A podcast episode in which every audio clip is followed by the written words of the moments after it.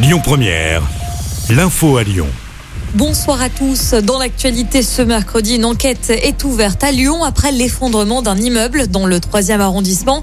Ça s'est passé hier après-midi. Deux personnes ont été légèrement blessées. L'intervention a nécessité la présence de 80 pompiers pour chercher d'éventuelles victimes sous les décombres. 70 personnes travaillant dans des bureaux ont été évacuées ce matin après l'incendie d'un parking souterrain à Lyon dans le 9e arrondissement. Une voiture a été incendiée causant d'importantes fumées. Il n'y a pas de blessés à On parle politique. Emmanuel Macron tiendra son premier meeting de campagne à Marseille. Ce sera le 5 mars prochain. L'actuel chef de l'État a déjà reçu 1463 parrainages selon un dernier comptage du Conseil constitutionnel alors qu'il n'a pas encore officialisé sa candidature. Yannick Jadot a d'ailleurs dépassé les 500 signatures hier. À ce jour, sept candidats sont officiellement inscrits pour euh, ces élections en avril prochain.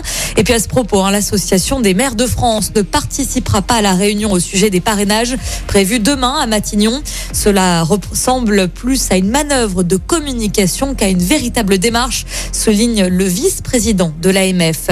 Un mot sur la situation sanitaire. Sachez que le passe vaccinal est désactivé aujourd'hui pour les personnes n'ayant pas fait de rappel dans les temps. Le gouvernement avait laissé une semaine de tolérance. L'actu, c'est aussi le maintien des plafonds journaliers de tickets restaurants à 38 euros jusqu'à la fin du mois de juin. C'est une annonce de Bruno Le Maire ce matin. Cette mesure a déjà été prolongée à deux reprises pour soutenir la reprise économique en passant de 19 à 38 euros. Difficulté sur les rails à Lyon ce matin à cause d'un TGV en panne entre Perrache et Pardieu.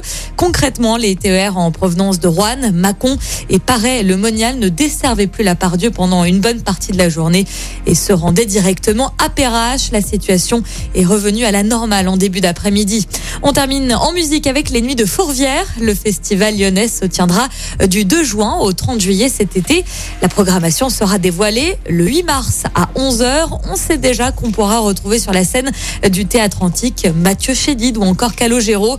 On vous tiendra évidemment informé sur Lyon Première. Écoutez votre radio Lyon Première en direct sur l'application Lyon Première, lyonpremière.fr et bien sûr à Lyon sur 90.2 FM et en DAB+. Lyon Première